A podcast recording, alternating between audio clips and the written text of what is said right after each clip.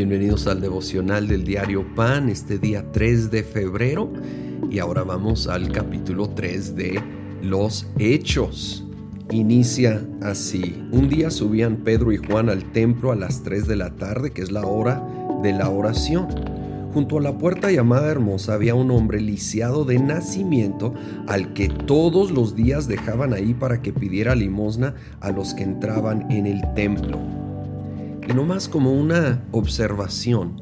Si este hombre fue puesto diariamente, más adelante dice que tenía como 40 años de edad, todos los días, entonces Jesús, sin lugar a duda, pasó junto a este hombre en su ministerio terrenal y sin embargo no lo sanó. No le faltaba el poder, obviamente, es el misterio de la soberanía de Dios y los tiempos de Dios. Hoy, ese día que Pedro y Juan iban entrando, era el día, el día para la sanidad de este hombre y no antes. Y yo no pretendo entender la soberanía de Dios, Él es mucho, mucho más grande y sabio que la sabiduría humana, pero sí que seamos tengamos la actitud correcta de humildad ante su soberanía, de fe y a la vez sensibilidad al Espíritu Santo. Y Pedro y Juan entendieron, este era el momento y se detuvieron, oraron por él y fue sanado. Y esto causó un escándalo, empezó a brincar y gritar y la gente vino corriendo y estaban asombrados y obviamente era una perfecta oportunidad para Pedro y Juan compartir el Evangelio, aclarar que ellos no eran los que habían sanado a este hombre, era el poder de Dios en el nombre de Jesús. Y, y empezó eh, esta revolución en Jerusalén y personas viniendo a Jesús y hace esta gran declaración. Pedro, obvio, inspirado por el Espíritu en el versículo 19.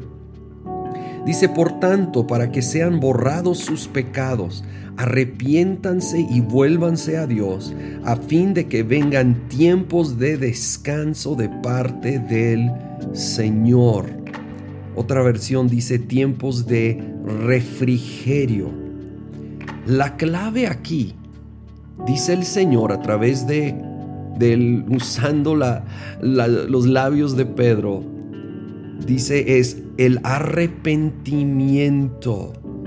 El arrepentimiento que va implícito con y vuelvan a Dios, porque arrepentimiento es cambio en su esencia, cambio de mente que lleva a cambio de comportamiento cambio de corazón, de raíz en el interior, para volver, voltear, caminar en la dirección de la voluntad de Dios. Y dice, para que sean borrados los pecados. Cuando nos arrepentimos de corazón, son borrados los pecados.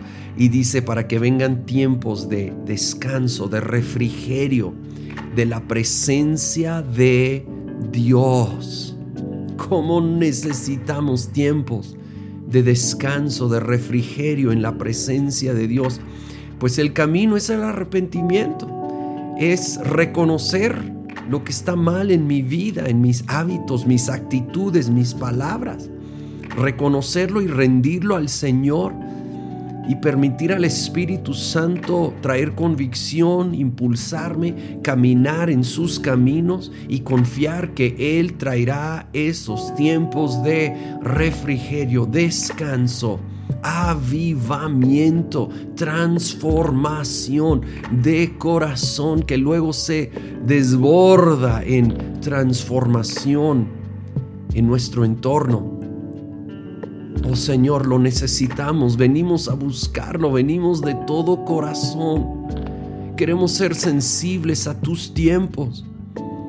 Señor, y quitar todo impedimento, todo lo que obstruye, todo lo que, Señor, no está en orden. Nos arrepentimos de todo corazón delante de ti. Volteamos a ti, te buscamos a ti de todo corazón. Borra nuestro pecado, borra nuestra maldad Y en el nombre de Jesús manda esos tiempos de refrigerio, de descanso, de transformación, de cambio, de avivamiento. Aviva nuestras vidas, familias, congregaciones, iglesia. Avívanos, Espíritu de Dios, en el nombre de Cristo Jesús. Amén.